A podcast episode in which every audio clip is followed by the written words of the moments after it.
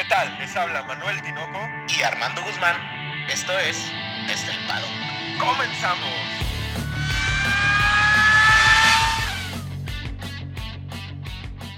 Tinoco, dos palabras. Por Chimao, desorientado, Tinoco. Ah, chinga, cabrón, que no eres de Tijuana.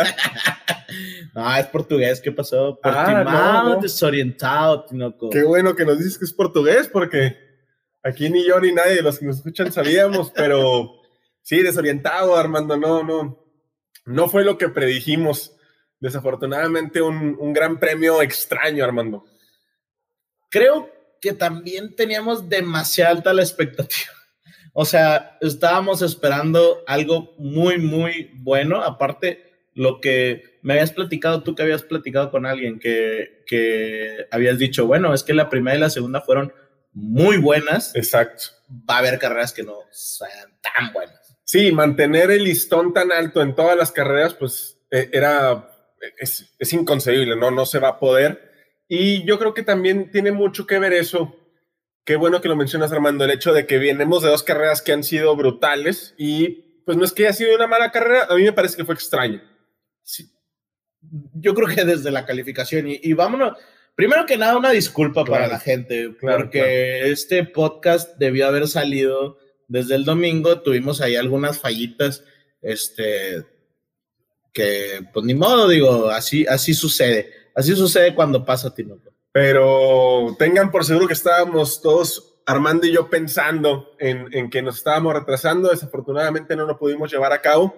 Entonces les traemos un resumen rapidote, Armando, de lo que fue eh, el Gran Premio de Portimao y una introducción chiquitita a España, ¿te parece? Sí, sobre todo para ver cómo llegamos, Claro. cómo llegamos, chingón. cómo llegamos, ya hoy es jueves en la mañana. Hoy es jueves en la mañana. Hoy es jueves en la mañana, entonces, pues para que tengan toda, toda la información de cómo llegamos, realmente se presta porque en el podcast pasado Ajá. hablamos de cómo llegamos a Portimao y realmente nada más a ese cómo llegamos, pues agregamos cómo fue el cambio de, cómo cambió todo en, en ahora en Portugal, ¿no? Sí, sí, hay que ver qué pasó en Portugal y eso nos va a ser- ser- servir de introducción para qué esperamos del Gran Premio de España en cada una de las escuderías.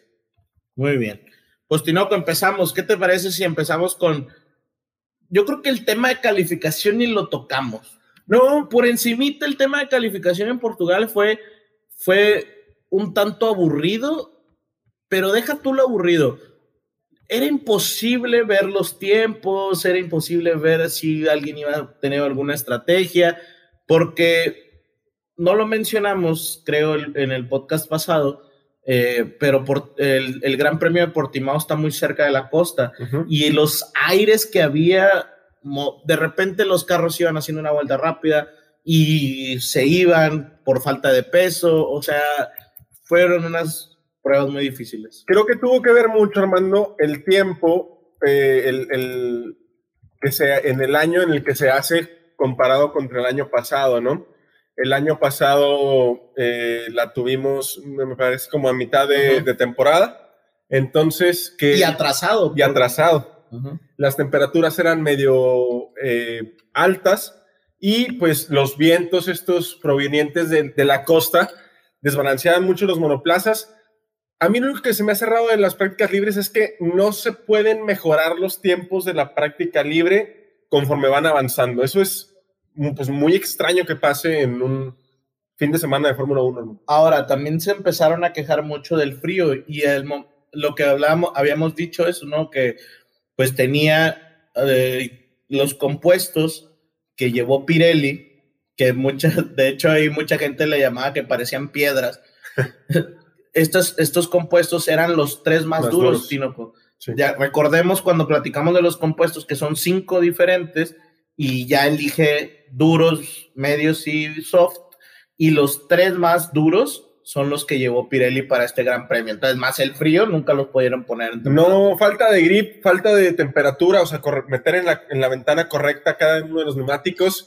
Lo que funcionaba para unos no funcionaba para otros. No había una línea clara en lo que se tenía que seguir. Y así fueron en las prácticas libres 1, las prácticas libres 2 y las prácticas libres 3. Realmente no nos dejaron ningún, ningún este, ninguna guía No. de cómo iba, iba, iba a ir el Gran Premio. Y pues bueno, Tinoco, pasamos ahora sí, pues yo creo que a lo más interesante, porque realmente lo interesante fue la calificación. Yo creo La que la calificación, la calificación sí se puso buena, o sea, porque hubo sorpresas. Yo creo que la principal sorpresa nos la encontramos en la quali número uno con un Daniel Ricciardo fuera, Armando. No, no, no recuerdo hace cuánto que Daniel Ricciardo no calificaba a una quali 2. Por ahí leí, creo que del, del 18, Seis, ¿no? 16, por ahí. madre así. Sí, pero era, era im- impresionante. Y se queda Ricciardo en el, en el 16. Otra sorpresa por ahí, Stroll se queda en el 17. Tinoco, dilo. Yo sé que quieres decirme No, algo. me voy a reservar todavía no, todavía no. Lo voy a saborear hasta el último minuto, Armando. Y pues en el 18 Latifi, que no es sorpresa. sorpresa, Schumacher, no es sorpresa. Y Mazepin. Claro. O sea, carros malos. Con Pilotos malos. Yo creo que Mick no. Miki no. pero pues el carro muy, muy malo. Y una Q2 que pintaba para ser una muy buena Q2, Tinoco. No, pintaba y pintó para seguirla haciendo. En la Q2 yo creo que lo más destacable sería que Russell estuvo, me parece que a 12 centésimas, Armando, o algo así, de, de poder calificar a la quali número 3. Se queda afuera, bueno, es que tú parece que empezaste a descargar- descartar a tus pilotos malos. Se quedan Stroll y Ricciardo en la primera y luego se queda Alonso en la quali número en la quali número 2 y no, no, yo tú tenías una quali soñada, hermano. En el 11 se queda Rose. En el 12 Giovinazzi. En el 13 Alonso. El gran Alonso. El gran Alonso. En el 14 el pequeño gran gigante que Se, Tinoco se desinfla, se se desinfla. está desinflando ese japonés. Y Raikkonen, que ahí, las, ahí llamó la atención Raikkonen, pero al final ya nos tiene acostumbrado que Giovinazzi califica mejor que Raikkonen y Raikkonen va sobre la carrera. Y pues se viene la, la Quali 3, Yo- emocionante. Yo te soy honesto, Armando. Cuando empezó la Quali 3, mm, vimos que Hamilton hace 1.17, no es el único que En puede bajar, 2, ajá, bajar de 1.18 en la Quali 2 con medios. con medio. Cuando va con rojos y no se puede bajar los tiempos, no se pueden bajar los cronos de nadie. Ay, me- o sea, me empecé a, a poner medio nervioso. Y de repente que veo salir a los Ferraris con rojos y a nadie le funcionaron los rojos. De hecho, No. los tiempos de la Quali 2 no se mejoraron en la Quali 3, que es extrañísimo, Armando. De hecho, de hecho, es así viéndolos de, de bote pronto, ves 18 en la quali 2 y ves 19 en la quali 3. Entonces, realmente fue peor. El, Claro. el- y, y lo que, algo que mencionaba Checo después de las qualis es que no mejoró la pista, pero ni en cuestión de temperatura, ni en cuestión de, ah, o sea, todo fue para peor, empeoró, empeoró. ajá. Y la quali 3, pues el botazo, Sí, se, se salva botas de la pole por una, también creo que siete centésimas o siete, siete milésimas de segundo. siete milésimas. Y pues vemos que yo creo que Mercedes, y te la voy a conceder, ahora sí puede poner a punto mejor el carro que Red Bull. ¿Crees que sea mejor equipo? Creo que va mejor en este circuito y en el de España.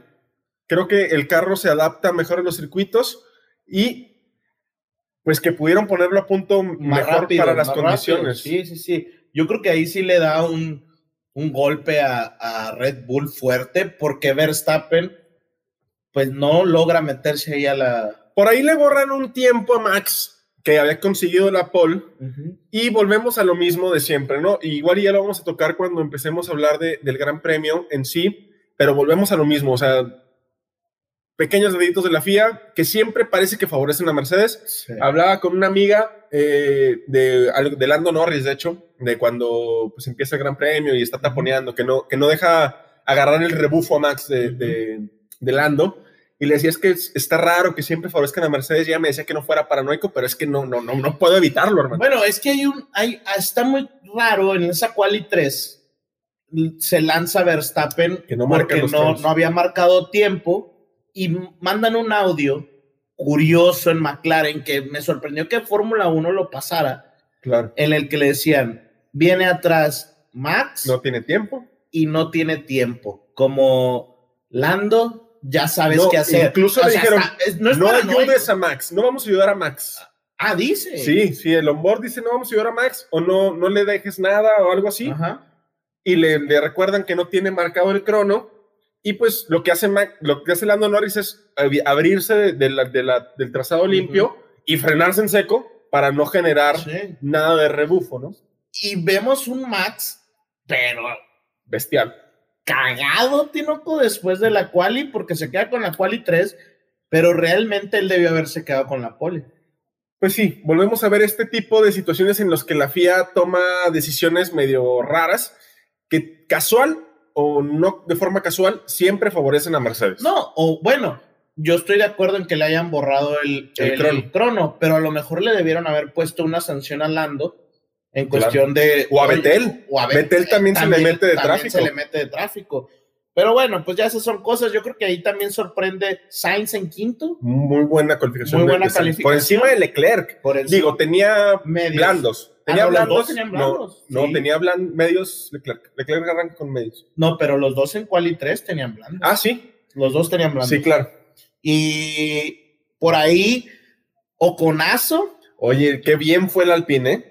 Qué bien fue el Alpine en todas las. Después de las, las prácticas libres. bueno, dos. fue bien con Ocon. No, también con Alonso. Ah, pero en la carrera. Ahorita estamos en la quali, no te me adelantes. Bueno, no te no te me asustes, no te me asustes.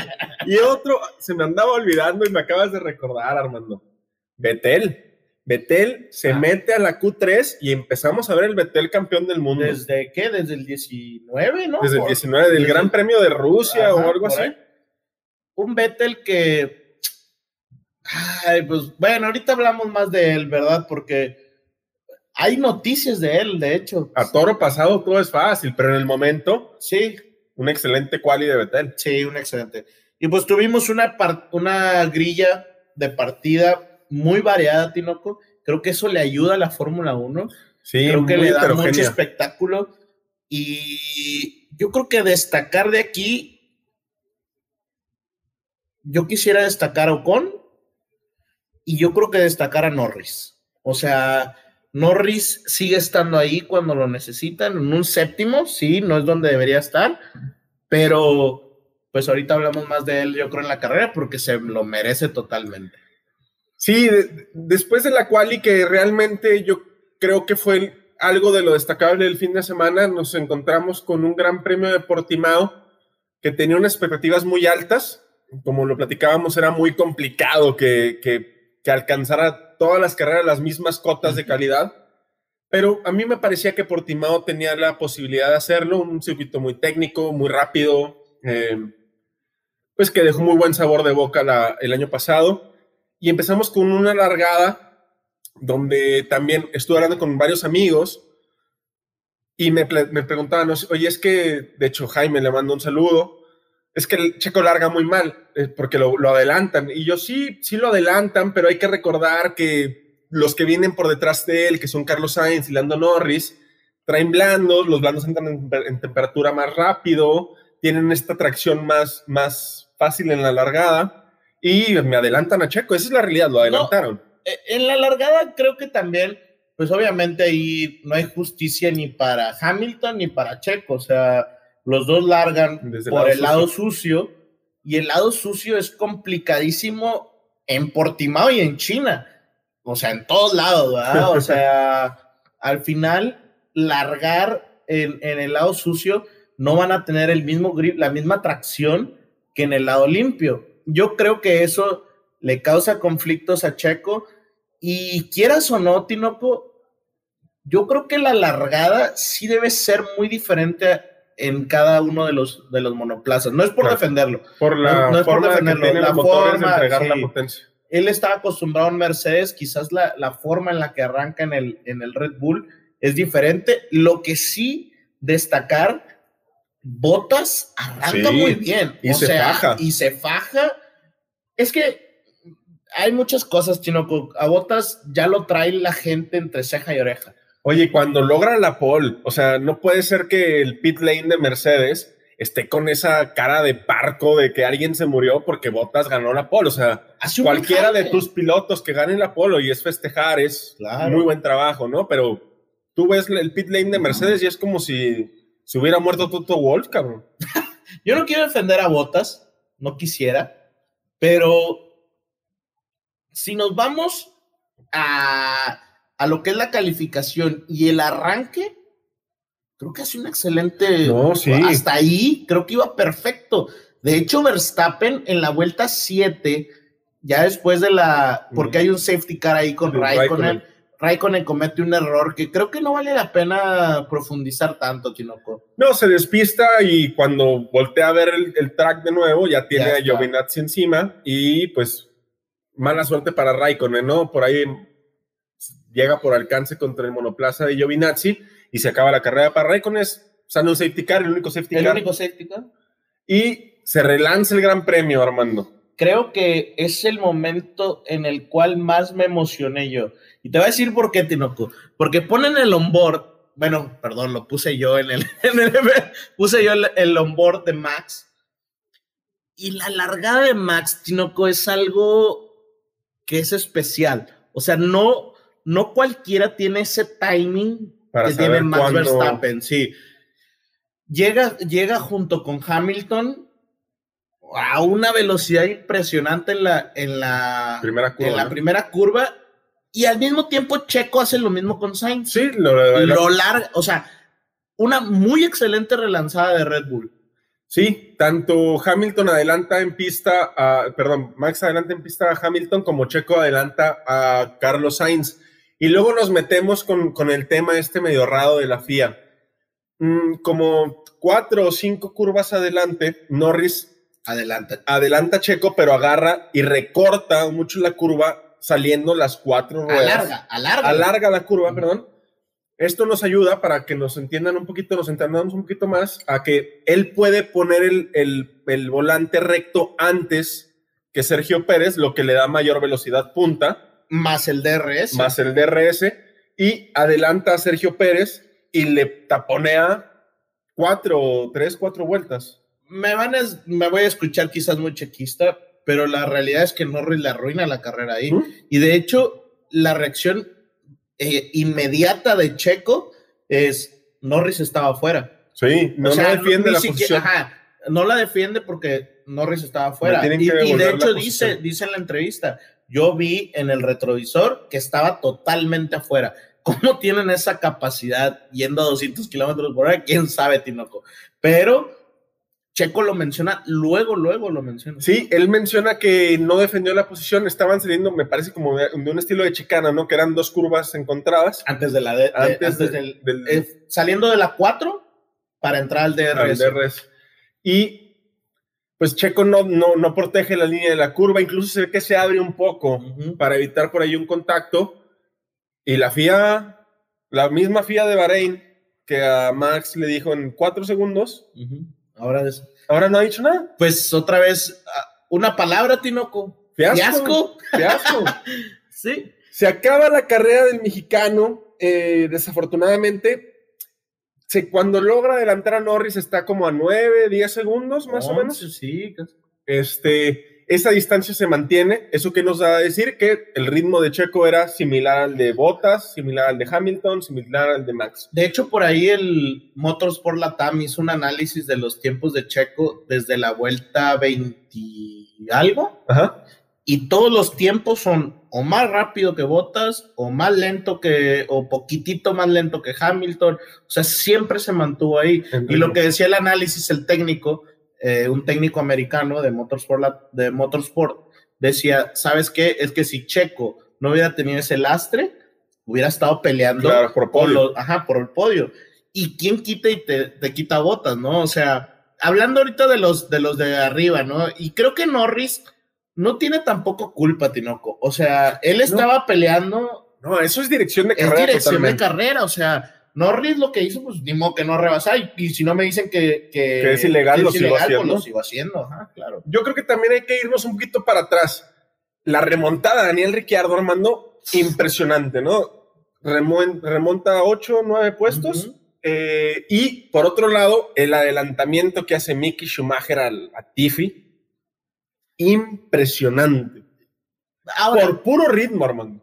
eh, eso, es, eso es lo bueno de, de- también de, de ver abajo, ¿no? O sea, ves a un Russell, ves a un este, Schumacher, que aunque traigan quizás monoplazas que no son los mejores, pues hacen, mm, o sea, hacen movidas muy interesantes. Sí, ¿Qué, qué tan raro estará el Gran Premio que la FIA nos ofrece un adelantamiento en vivo de, de Mickey sobre la Tiffy? Comentar también, y no me gustaría hacerlo, pero, pero probablemente sea prudente hacerlo. Mazepin vuelve a cometer un error que no se puede cometer, el cerrarle la curva a un piloto que te va doblando, que en este caso desafortunadamente era Sergio Pérez, iba a 6 segundos o 7 segundos Hamilton. de Hamilton y por tratar de bloquear los neumáticos, por bloquear la curva, Hamilton le recorta 3 segundos en cuestión de 3 segundos, ¿no? Sí. Realmente, ese, pues pobre Mazepin. O sea, no, yo no creo que esté tonto, ¿No? o sea, no creo que sea un mal piloto. Sin embargo, creo que no está a ese nivel. A lo mejor está a un cierto nivel, a lo mejor a otra categoría, pero a nivel Fórmula 1 creo que necesitas otro nivel. Pues sí, desafortunadamente ya está empezando a poner en entredicho las carreras de los demás pilotos, Sí. que no, no, no tendría por qué ser así. Y se disculpa. No, sí, pues sí se disculpa, pero el madrazo ya está dado, ¿no? O sea, sí, sí, sí. Ahora, yo creo que me voy a meter a la polémica. ah, éntrale, éntrele. Y no quiero, no, porque luego no quiero que se nos alargue tanto el, El podcast. el podcast, pero vamos a meter a la polémica, porque he estado viendo durante toda la semana, desde el domingo, Tinoco, desde el domingo la gente se emocionó y yo no sé, yo entiendo que para muchos comentaristas, muchos analistas de la Fórmula 1, pues Fernando Alonso es de su época. Ok, Creo que eso tiene mucho que ver. ok. Fernando Alonso es, es un, es un piloto de su época. Y es un piloto de que- época, y además. que le dio que le dio un auge a España Sí. porque no existía España tan famoso O no tenía o un no piloto tenía, en los últimos 20 referencia. años. y aparte creo que para toda la gente que hablamos español pues era alguien como que ah pues ah, ah, que Un habla- símil, ajá un sí sí sí y se apoyaba no pero creo que no podemos creer que la carrera de Alonso es muy buena. No, yo ahí sí, ahí sí discrepo contigo y no soy aloncista, pero ya saben todos los que nos escuchan desde el paddock que la voz de la razón y la voz real la tengo yo, que no soy así pasional como tú contra Alonso, No, al no, menos. No, no, no Al menos pasional, contra Alonso. No soy pasional. Yo soy pasional contra Hamilton. Termina en octavo Sí, empezó en 13. sí, Armando, pero adelanta a Daniel Ricciardo en un McLaren. ¿Que un McLaren que te gusta que esté? Empezó en 17, Ricciardo. Lo adelanta. ¿Ok? Adelanta un Carlos Sainz en Ferrari. Ok. O sea, esos dos monoplazas están por encima de su rendimiento. pero ¿por qué? Ok, está bien. No fue el rápido. monoplaza. Si hubiera sido, si hubiera sido mejor que Ocon, te la daba. Pues Ocon empieza más adelante y Ocon tiene un Y año hace- más pero, con él. pero hace una carrera excelsa Ocon. ¿Mm? no sé por qué tanto auge a Fernando Alonso cuando de veras uno con hace una mejor carrera. O sea, Ocon lo adelanta Leclerc y Norris. O sea, como que excelente carrera tampoco hace. No, pero para el Alpine sí. Ah, y para el Alpine meter a dos carros en puntos no es una excelente carrera. No, es- estoy totalmente de acuerdo, pero no creo que tenga. Yo no digo que haya hecho una mala carrera, porque no la hizo. Hizo una buena. Quiero una- que digas aquí, No. Armando, por favor. Para nuestros No, amigos era- en España, les voy a dar un regalo a mis amigos de España. Fernando Alonso hizo una buena carrera. Gracias, Armando. Pero no al grado que dicen. Ah, no, claro. Eh, eh, Claro. dice el amigo de Soy Motor, no recuerdo cómo se llama. Tengo que hablar de Fernando Alonso.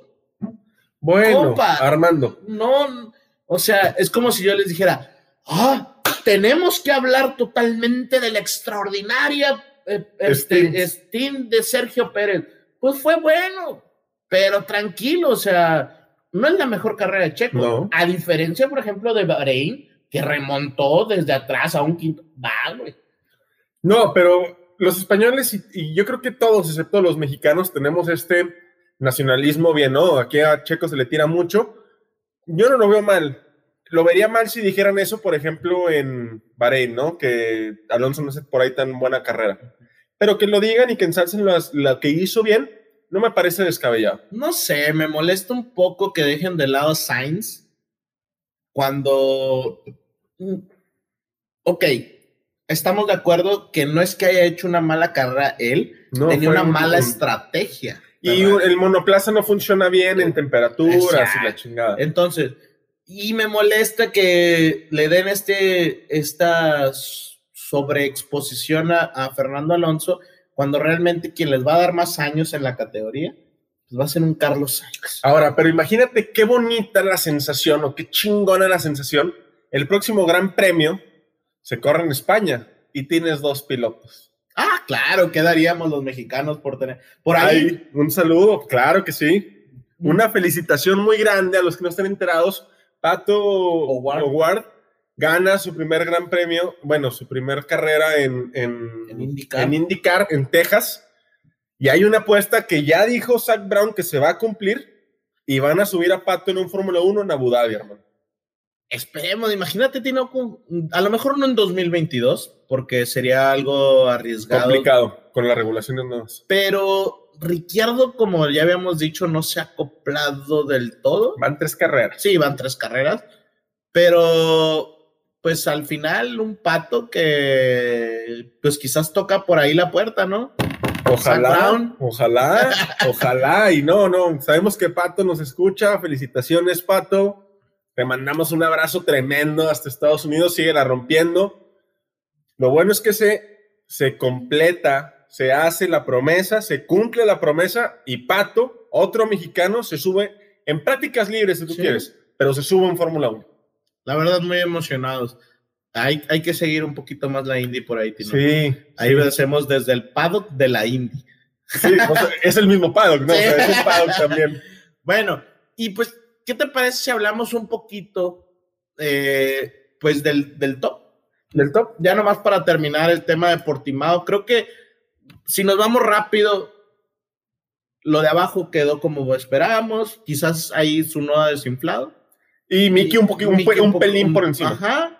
Tenemos, yo creo que un poco variado los primeros 10, pero sí un Lando Norris que vuelve a ser Fortísimo. fuertísimo en un quinto lugar, un Charles Leclerc que no deja tampoco su sexto. No.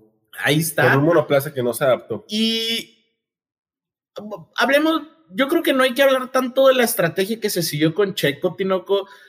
Eh, creo Eso que ya está muy hablado. creo- sí, ya está muy hablado. A lo mejor el domingo hubiera sido bueno hablarlo, pero pues al final creo que lo único que queda decir es que Checo cumple, Sí, porque lo, para lo que lo pusieron es que está en cuarto y ahora, ahorita se está adaptando, lo que hablábamos ahorita de Ricciardo, ¿no? O sea, se está adaptando y ¿qué, qué toca? Cam- intercambiar ese cuarto Por con el tercero. tercero de botas. Claro. Y ya que Verstappen se encargue de Hamilton. Claro. O sea, ya ahí es donde, donde está. Ahora, algo muy interesante que leí en varios, varios este, podcasts es que eh, estaban diciendo que pues mucho- muchos este, pues problemas que se pueden presentar en, en Red Bull es que Sergio no entendiera que es el segundo piloto. Pero ¿sabes qué, Tinoco?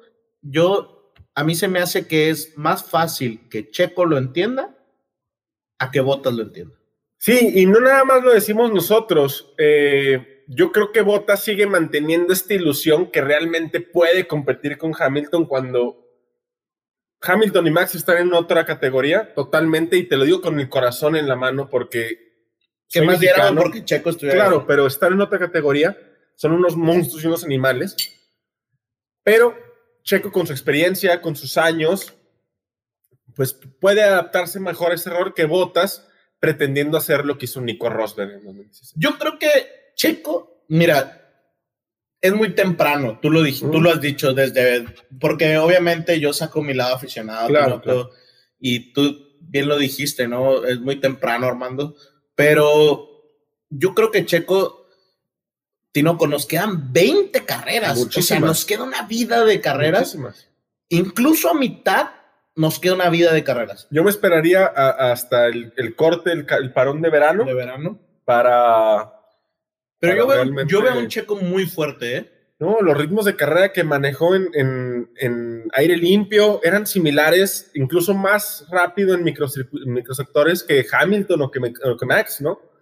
Yo creo que hay que esperarnos. Me parece que España es una pruebita de algodón, como le llaman, pero ya entraremos ahí. Yo me quiero quedar con el top, Armando, con lo mismo de la FIA.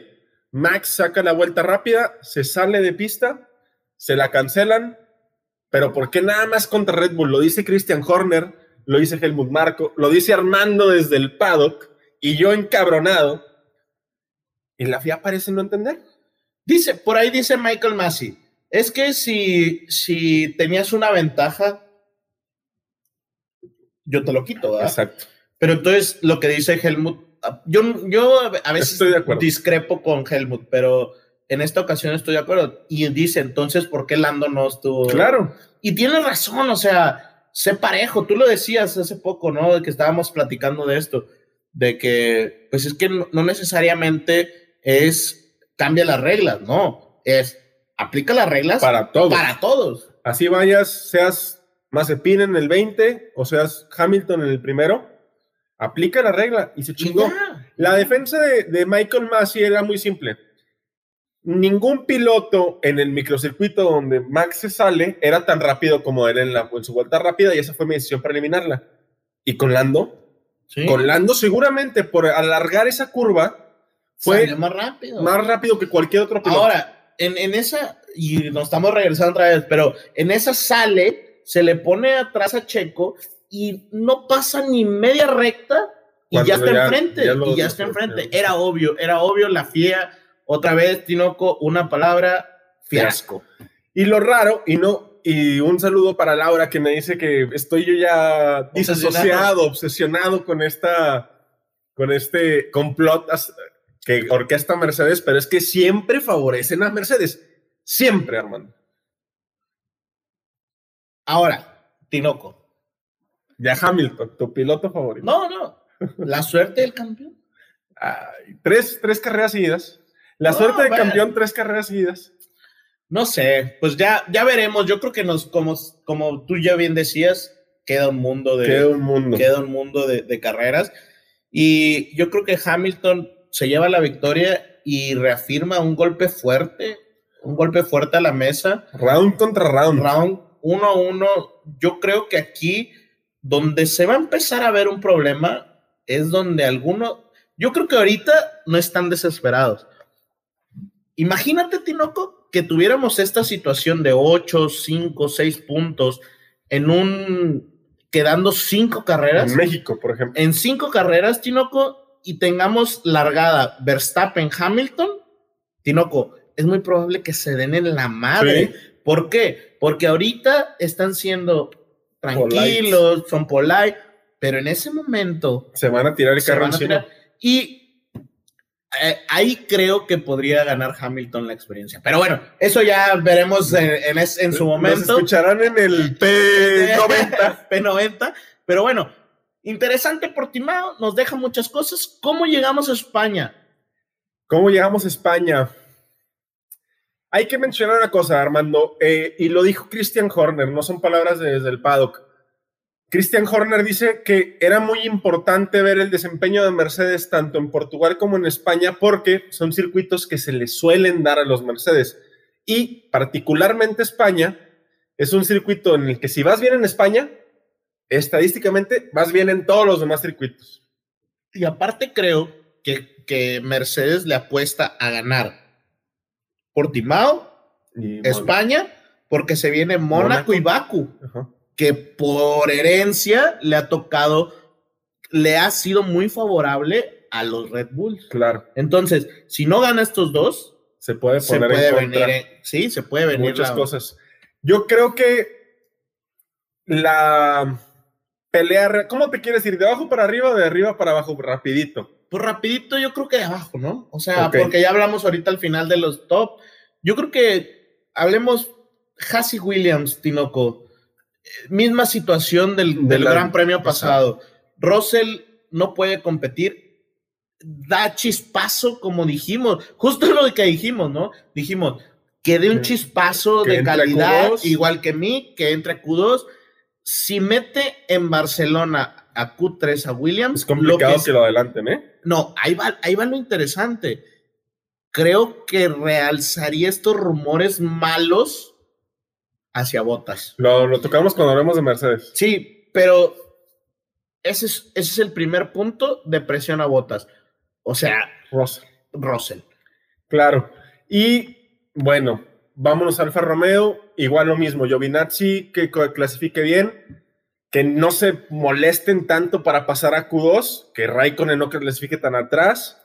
Y yo es lo que esperaría de un Alfa 12, Romeo. 13. 12, a lo 13, mejor un 11. Raikkonen un 9 por ahí. Por que ahí le que esté se peleando meta. ahí a Gasly. A lo mejor. A, un- a una Q3, o sea, pero raspando, nueve décimos. Quizás en la carrera yo, yo sí vi un Raikkonen con un poquito más de ser carrerista, que quizás nos dé eh, por ahí uno de los primeros puntos de, De Alfa Romeo. Estaría bien, estaría bien. Y de ahí me voy con el Alpine. El Alpine yo creo que tiene que reafirmar lo que hizo bien en ¿Pones, Portimao. pones más abajo al pin que Alfa Tauri? Sí, ahorita sí. Ahorita sí, Por como fue en Portimao. pero el pin quedó más arriba. Por eso, por como fue en Portimao. Hay que Ah. ver si lo reafirma. Pero Ah, Alfa Tauri bueno, estuvo mejor en Bahrein y en Ah, Imola. sí, sí, y Alpine dio un chispazo. Sí, sí, sí. Entonces yo creo que lo que tiene que hacer Alpine en, en, en Montmeló es dar, o sea, continuar con esa cotita ascendente y volver a poner a punto el carro, que sus pilotos estén constantes en ritmo y, y eso es todo, Armando, y es lo que yo esperaría. Ahora, el tema de Alpine, creo. ¿Tú crees que le esté pesando a Fernando Alonso el tema Ocon? Yo creo que todavía no. Pero yo creo que a la décima carrera, si no puede superar a Ocon, se nos viene el. Se nos puede caer el changarro francés, ¿eh? Yo creo que en Alpine hay un asiento seguro para 2022 y no es el de Ocon. Ah, Te atreves. Está haciendo excelente trabajo. Yo creo que Ocon tiene que demostrar que se merece asiento en 2022. Por ahí el rumor es que quieren a Gasly. Exacto. Y no van a sacar a Fernando, porque se trajeron a Fernando Para eso. retiro para el 2022. Entonces, el que tiene que demostrar que se tiene que quedar es Ocon. Hay que ver si lo sigue haciendo. Cuando ya un Fernando Alonso se establezca en el equipo. Pues a ver, va a estar buena la pelea por ahí. Y un Alfa Tauri, Tinoco. Aston Martin, ¿no? Aston. Sí, sí, sí, sí. Ah, yo creo que ya no hablamos de Aston Martin en la, en la Se en el Gran desdibujaron. Premio de Portimao. Se desdibujaron. Eh, es un poco triste. Por Betel. Hay rumores ya fuertes de, de, de Betel saliendo esta temporada de Fórmula 1. Qué triste, Tinoco. Salir así. Salir así y que por ahí salió una nota de que ya Vettel arremetió contra Aston Martin que el carro no era bueno. Sí. Sí, que no se le acomoda y él tampoco es capaz de acomodarse al carro. Pero bueno, tú me criticaste mucho, Tinoco, en el principio de año. Me criticaste fuerte porque yo te dije, en el 2020, el año pasado, Ferrari tenía un carro malo, pero Y Vettel no Leclerc fue. lo exprimió. Yo te dije, Vettel tiene ahí un detalle, Sí. pero ahorita se está confirmando. No, o sea, sí. necesita un carro muy bueno para ganar. O un carro que se adapte a su estilo de conducción, que tenga una parte trasera muy estable. Y ahora sí ya puedo criticar a Betel. Yo te lo decía en Imola, yo me voy a esperar hasta que Betel tenga un fin de semana sin complicaciones, que depende enteramente de él como este. Yo estaba eh, un poquito emocionado con la, con la quali de Betel.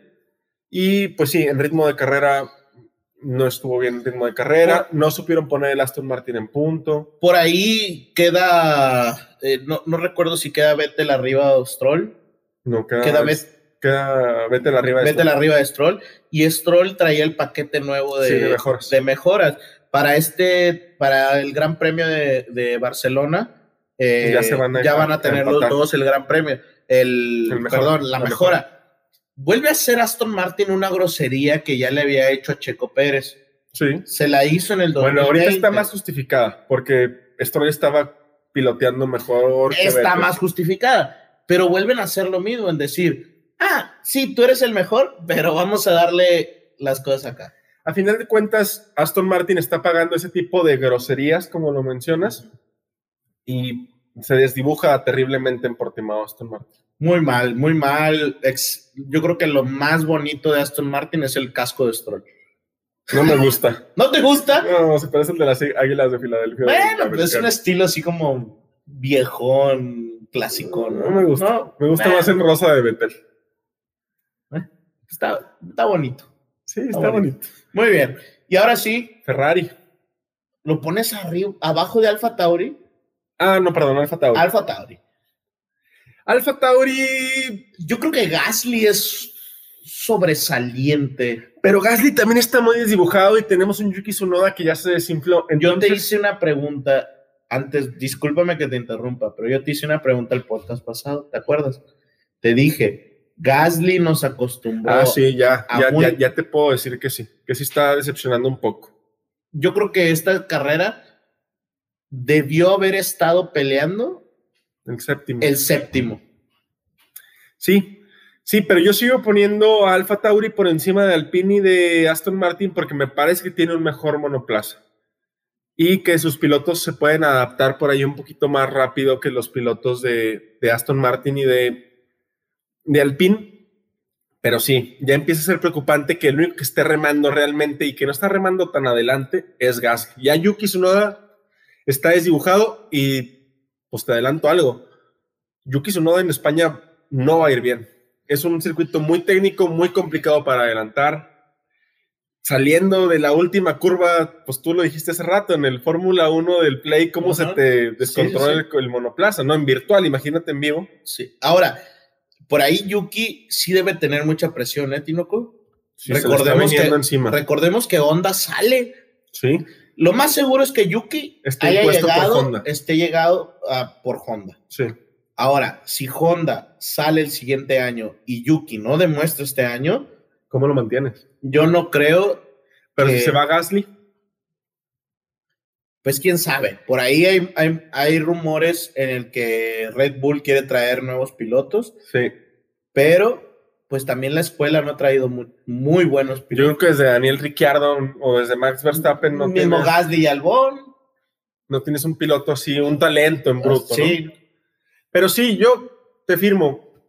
Se me hace complicado que su noda tenga un gran. Ojalá que sí. Ojalá recupere ese aluvión que tenía de, de ser el rookie, de ser el que va bien y todo, pero se me hace complicado. Y Gasly, pues ojalá pueda dar ese brinquito de calidad que nos acostumbró en 2020. creo que Alfa Tauri tiene, tiene mucho que dar. aún. Sí, no, sí, tiene que estar y más cerca de Ferrari más cerca de Ferrari. y sobre Alpine.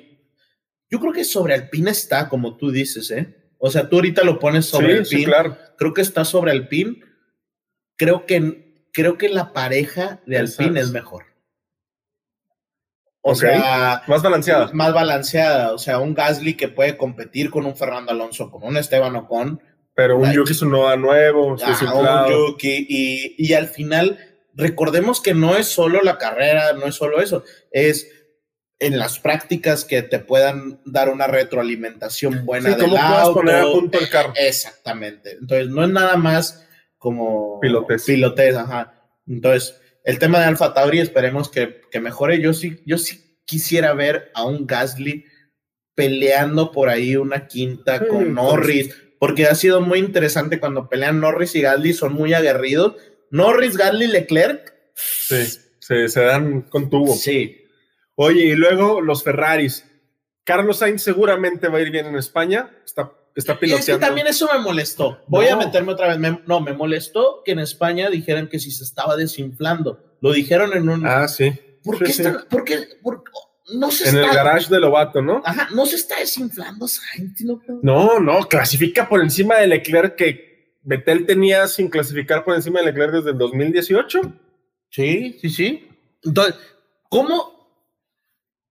¿Por qué ser así si un Fernando Alonso no está así? Yo creo que por la referencia histórica que es más fácil reconocer a un Fernando Alonso como máximo exponente del automovilismo español Español. que a un Carlos Sainz, digo, de momento. de momento, pero creo que como quiera Carlos, una temporada 2020 súper Sí, sólida. Sí, sí. Y yo creo que esta temporada la está haciendo muy bien. Se está adaptando rápido al carro. Yo creo que tanto Carlos Sainz como Sergio Pérez son los que más avanzado van en el tema de cómo adaptarse a su nueva escudería.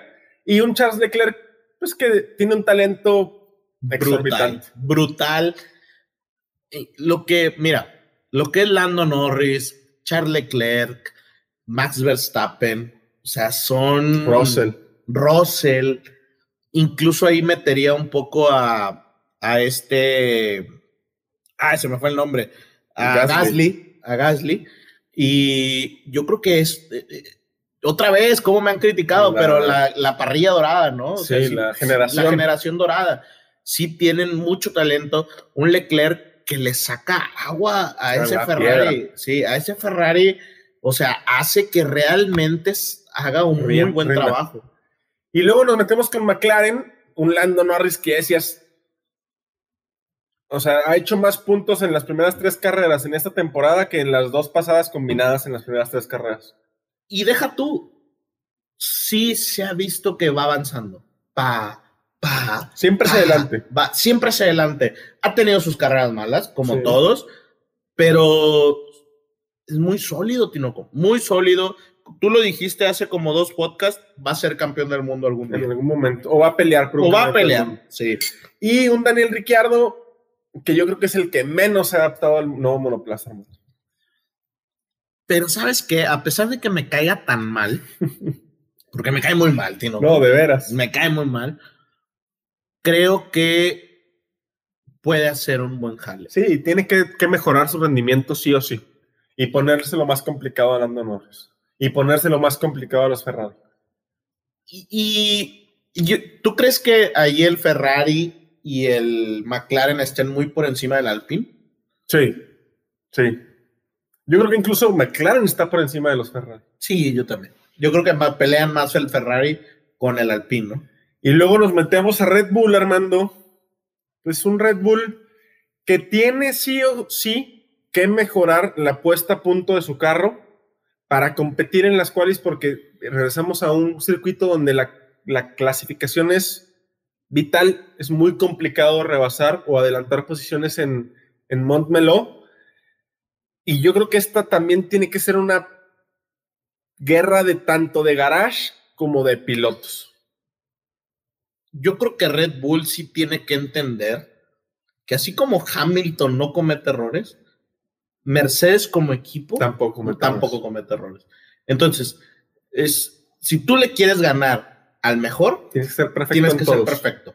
Y, y si llegan a ganar el campeonato Red Bull de constructores o el de pilotos, o lo que los sea. dos, pueden estar muy, muy, muy orgullosos, porque lo que decíamos, Mercedes este año no va a dejar Nada. ni nada. Lo vimos con la vuelta rápida que, que tratan de arrebatarle a Checo Pérez. En yo aquí estoy de acuerdo con muchos de los, de las, de los videos que, que, que alcanzamos a ver, en donde decían que, que emociona ver que ese punto. Que se lo estén peleando. Y sí, ese punto de la vuelta rápida quiere decir que va a valer mucho al, al final en los. en- Al final te vas a acordar las, los puntos extra que ganaste Claro. o los que dejaste o de los que ganar. dejaste. Yo creo que ahí Red Bull. En el tema de Checo, nomás rápido, pues obviamente la mayoría de la gente que nos escucha es, es de aquí de México. Mexicana. Eh, el tema de Checo, creo que Checo ha cumplido hasta ahorita. Sí, Ha cumplido. va avanzando. Es lo mismo Sí, que, va- que- que creo, bueno, va hacia creo que hizo un, un- un error muy fuerte en Italia, pero hoy cumplió, estuvo en el cuarto y ya nada más es ese, Ese ese brinco. Si llega a calificar arriba de botas sin ningún problema en, la, en Barcelona, no dudaría que pelee el podio el primer lugar. ¿eh? Oye, entrando al podio, Armando, pues antecitos de entrar a tu predicción, quiero aprovechar para mandarle un saludo a Luis Ramiro Fernández, que ha estado por ahí activo en, en Facebook, mandando muchos mensajes. Un saludo, Luis Ramiro, ojalá nos sigas escuchando. Saludito, saludito. Ahora sí, vámonos con tu predicción, Armando. Predicción para Barcelona. Por ahí. Dame tu podio, nada más. Tu podio. ¿Solo el podio? Solamente tu podio. Híjole. Creo que se lleva el 1-2 Maxi Checo. Ay, güey. Y por ahí metería un Lando Norris en tercero. Sacas a los Mercedes. Saco a los Mercedes. Es que yo no sé si tú viste, pero yo noté. A lo mejor se me afiguró a mí. Y, y no, no quiero, porque no lo sé, o sea, pero a mí se me afiguró que el rendimiento al final era muy, muy parejo a los Red Bulls. Y eso no es muy normal en Mercedes al final de la carrera. O sea, que se vayan apagando Que- al final. recordemos que los al final son fierros, Tinoco. Sí, y se no desgastan, tienen- y no se tienen desgastan, sí. Palabra. Entonces, me llamó un poco la atención eso. ¿Quién sabe? Ah, Recordemos que el Mercedes es el más fiable. ¿verdad? Yo me voy Max Hamilton, Sergio Pérez. Max Hamilton. Sergio. Lando Norris en cuarto. Yo creo que. Yo, ¿sabes qué me gustaría ver? Me gustaría ver una batalla Checo-Hamilton. Ok. Creo que esa podría ser una batalla muy, muy buena. Porque. Y que Max se quede enfrente Y se vaya. y se vaya. Se pero que Checo le pueda hacer la vida imposible a Hamilton con un Botas a 8, 9 segundos, creo que sería interesantísimo. a ver cómo reacciona. a ver cómo reacciona. Es lo que decía. Aquí yo creo que la parte importante, lo que va a definir el campeonato, es la presión de Valtteri Bottas. Vienen rumores de que Russell va a venir por él a mitad de temporada, que es de un rumor que ya Británico. sabemos, y no, pero es un rumor malísimo, ya sacado, ya ha sacado notas falsas ese Daily, Daily Mail, ajá, algo así. Este, y al final, esa presión que meta Checo a Botas, que le meta Toto Wolf a Botas, o sea, que todo el mundo esté sobre Presionando, Botas, presionando. creo que puede ser algo muy malo para Mercedes. Yo como Mercedes lo que haría sería darle tranquilidad para que pueda mínimo siempre estar en la pole, porque sabemos que es velocista. Sí, es que es clasificador. Ujú. Pues vamos a ver, vamos a ver qué sucede. Pónganos por ahí lo que ustedes están pensando que puede pasar, cómo puede quedar su podio. Y vamos a ver, Armando, nos vemos ahora sí o El sí. lunes. El lunes por la mañana van a tener su resumen del Gran Premio de Montmeló en Barcelona. Y que sea un excelente fin de semana, Armando. Esperemos que nos dé lo que deseamos. Tinoco, por ahí el, el tema de las, de las calificaciones del, del tiempo, ¿verdad? Sí, de, de las, de los horarios. En México tenemos las prácticas libres 1 el viernes a las 4.30 y las 2 a las 7, Armando. Tenemos por ahí la práctica 2 a las de 8 a 9 de la mañana Ajá, y la práctica 3 de 5 a 6 de la mañana. claro. ¿Y las, las cuales? De 8 a 9 de la mañana el sábado. Y ojo, la carrera no empieza a las 9 como en Portugal. Acá empieza a las 8 de la mañana. Para Eso- que no se les vaya, pongan ahí su alarma. Y si no alcanzan a verla en vivo, el lunes tienen su resumen desde el paddock. Y despedimos, Armando. Box, box, Armando. Box, box, Tinoco.